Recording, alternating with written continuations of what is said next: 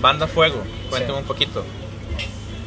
¿Cómo inició? ¿Cómo inició? Eh, bueno, ¿Cómo lo- trabajan? ¿Cómo hacen? ¿Ensayan? ¿No, se, no ensayan? Cuénteme esos detalles que tal vez la gente quisiera como poder saber. Hay mucha gente que escucha Fuego sí. y, y si no han escuchado Fuego tienen que escucharlos.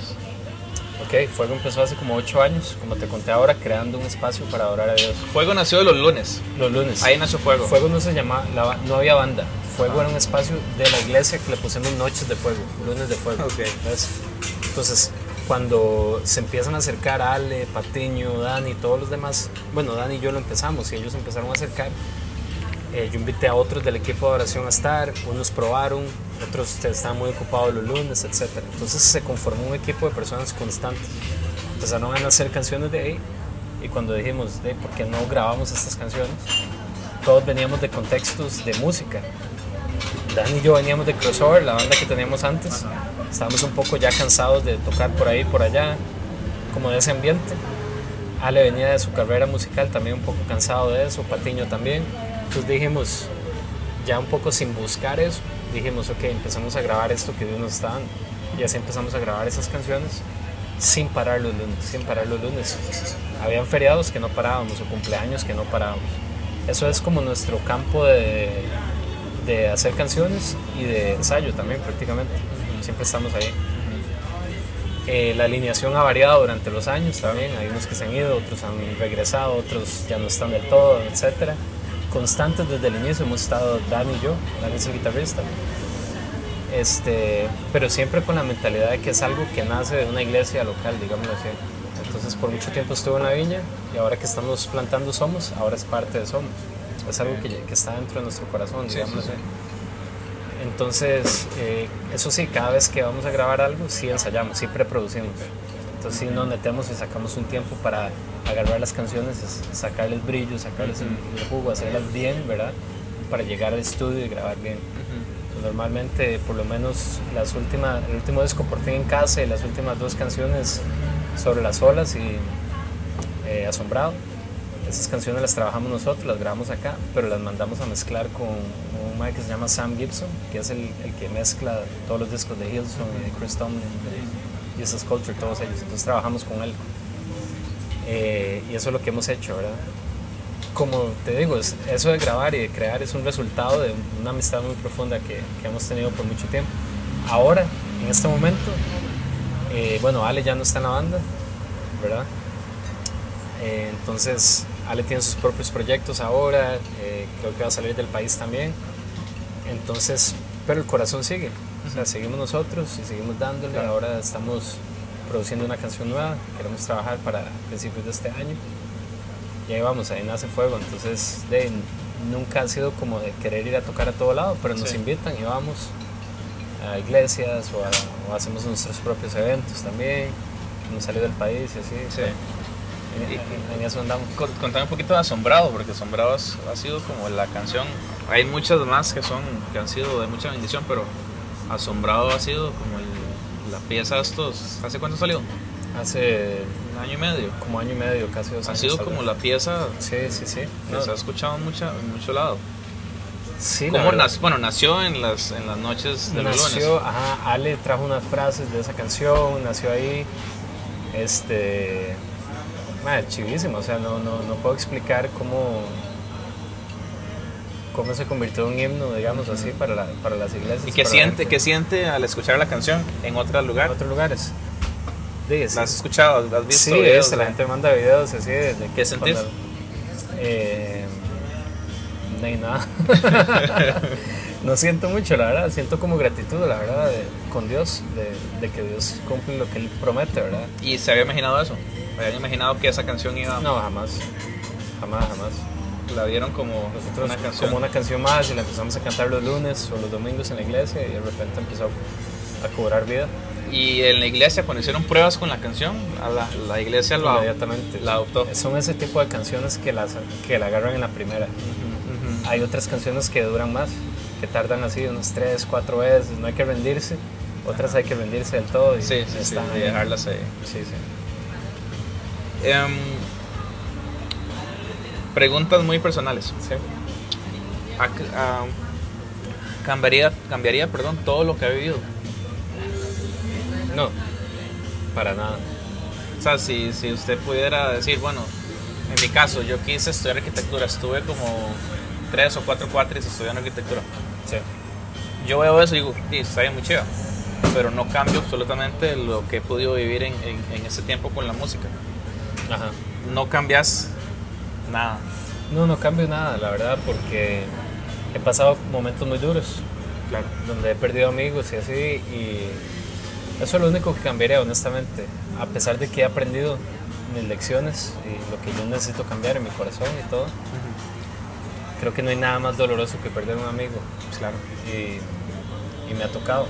Entonces, ese dolor creo que lo único que cambiaría, aunque yo sé que Dios lo está utilizando para, Sí. para mucho en mi vida.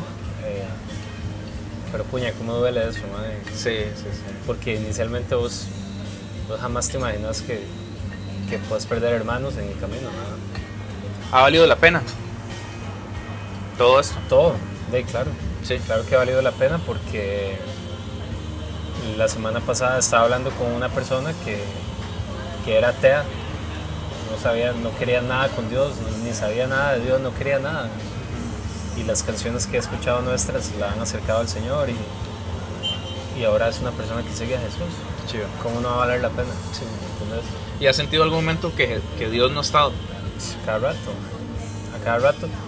Lo que permanece es una convicción de que Él está, pero si se tratara de sentimientos, eh, ya hubiera tirado la toalla un millón de veces.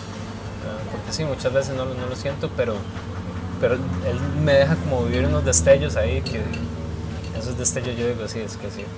¿Cu- ¿Cuál es el, el personaje, tu personaje favorito, la- personaje favorito de la Biblia? Bueno, tengo varios, pero David, definitivamente es- me siento identificado, ¿verdad? no solo por el nombre, sino por lo imperfecto que es. Ajá. Si hay alguien que ha metido las patas y ha sido un, un que lo diga, es un idiota, digamos, en la vida soy yo. Entonces, lidio con demasiado pecado, lidio con demasiado este, adicciones mentales en, mi corazón, eh, quebrantos. Estoy quebrantado, pero justamente ayer estaba leyendo un salmo que, decía eso, como, Señor, vos nunca vas a despreciar un, un corazón que está quebrantado y que está... Eso es lo que anhelas, eso es lo que quieres, ¿verdad? Eh, y así me he sentido, por eso me identifico con David. Ese salmo lo hizo David, ¿verdad? David es, un- es una persona que, que nada más, a pesar de sus quebrantos y sus, y sus caídas, no se alejó del camino, ¿verdad? Siguió. Y en eso me identifico con él. Tal vez he sido constante en eso, pero en, en que he perseverado, pero no perfecto para nada. Yo creo que la dependencia viene de la mano con esos desiertos que uno tiene. Sí. Y esa dependencia es la que Dios necesita para que uno se acerque a Él. Porque a veces en la independencia uno dice, "Ah, hombre, tengo todo, tengo plata, tengo dinero, Sí. eh, vivo bien, puedo hacer lo que quiera. Y eso hace que uno se crea un mini Dios, digamos. Sí, Entonces en esos desiertos es donde eh, Dios genera en uno la dependencia que Él necesita. Él es el padre de uno, digamos. Yo tengo papá y, y- y- y aunque yo ya me quiera ser más independiente, Sí. necesito a mi papá. Sí, por eso yo tengo un propósito de, de año nuevo. Ajá, Sí, ¿cuál es? propósito es, es el único que tengo honestamente en este momento. Es que quiero escuchar a Dios. Ajá. quiero escucharlo bien, quiero escucharlo, quiero reconocer su voz, ¿verdad? Y la voz del papá, eso que haces Sí. en este momento, porque no sé, es como, ¿cómo pretendo, cómo pretendemos que Dios nos hable? Solo oyendo charlas de YouTube, digamos, o, o escuchando podcasts, o, o que yo escucho demasiados, por Sí, cierto sí, sí. o las dos horas de, de- De la iglesia. de la iglesia, digamos. Estoy siendo paciente, estoy aguardando su voz. Para escuchar la voz de él, de él requiere paciencia, requiere sentarse y escucharse y hasta no decir, escuchar hasta no decir nada, inclusive a ver si él quiere decir algo, ¿verdad? Y, y- quiero reconocerlo, la verdad, no, no quiero andar diciendo que no escucho a Dios, sino estoy sacando tiempo, no solo sacando tiempo de intimidad, sino sacando tiempo de paciencia para guardar su voz. Sí, que esa paternidad no sea como ese papá que ya no vive con uno y que uno nada más lo espera para que le dé algo. Sí, exacto. O que uno escucha a él y escucha y escucha y ve y ve y escucha y Exacto. escucha, pero no, no te está diciendo algo a, tu, a vos, en- a tus oídos, a tu corazón. Eso es lo que yo quiero este año. Sí, que no solamente sea de que de oídas sé quién es él, sino que Sí. realmente yo pueda conocerlo a él Claro. y escucharlo y reconocer su voz. Yo reconozco la voz de mi papá, Claro. donde sea. Es demasiado fácil engañarse, creyendo que, que uno por estar oyendo la radio cristiana o por estar oyendo, viendo charlas de otros charlistas en YouTube y por Sí. estar... Todo eso aporta, Sí, sí, sí. todo eso te beneficia, pero eso no es sentarse a escuchar la voz del papá. O sea, vamos a lo mismo. Es gente diciéndome sus experiencias, gente contándome de cómo es mi papá, pero no estoy escuchando a mi papá. A él estoy escuchando a, la gente, a gente Ajá. diciéndome cómo es él. Y eso requiere valentía, porque cada vez que te sentas a, tratar de escucharlo, no han pasado ni 30 segundos, estás pensando en lo que tenés que hacer, en lo que no Sí. hiciste, en tus quehaceres. Eh, No, te- y, y aparte de eso, ya viéndolo un poquito más del lado espiritual, eh, en su santidad es donde realmente Él me muestra como Él es tan santo y tan puro y Sí.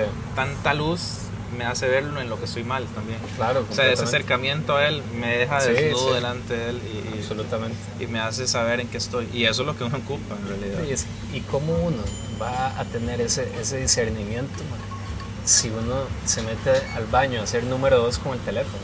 sí. O sea, no, sos, no somos pacientes de Sí. ninguna manera. Andamos el teléfono en la mano todo el día. Todo el día. todo el día. Entonces, ¿cómo vas a escuchar la voz de Dios? Exacto, exacto. Es imposible. Exactamente. Entonces, no quiero eso. Sí, un año, un año 2020 donde uno pueda escuchar la voz Eso de es lo Dios. único que que no me la cuenten, No me la cuenten. sino que yo Escucharlo yo. pueda escuchar. Sí. Que sea el de todos, es, ese. Sí, ojalá. Ojalá que sí. Tengo, es un juego. Sí. Te voy a decir palabras y me vas a decir una palabra que puedas, con la que puedas responder a lo que te digo. Una sola palabra. Una sola palabra. O. o lo más resumido que puedas. Ok. Y son palabras que yo sé que, que les va a llamar la atención. La primera pregunta, la primera palabra es secuencias. A veces. A veces. ¿Qué pensás de la secuencia?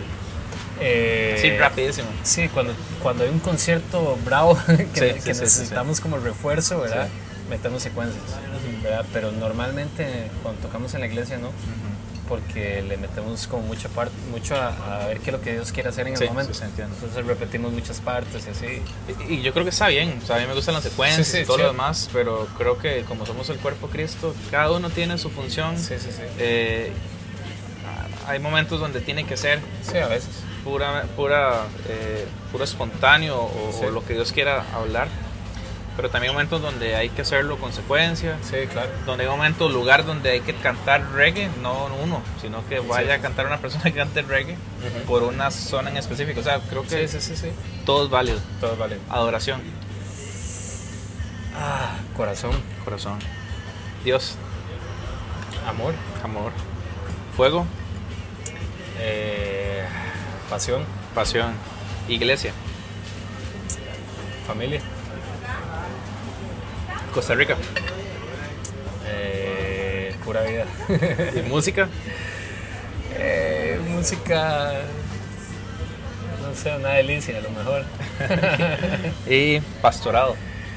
Eh, escuchar, escuchar. Esto ha sido el episodio número 4 de Memorándum, hoy con David Bustamante, de verdad, muchísimas gracias, man. la pasé súper bien y, sí, un placer. y de verdad espero que este año podamos escuchar la voz de Dios. Claro, sea. muchísimas gracias. A vos.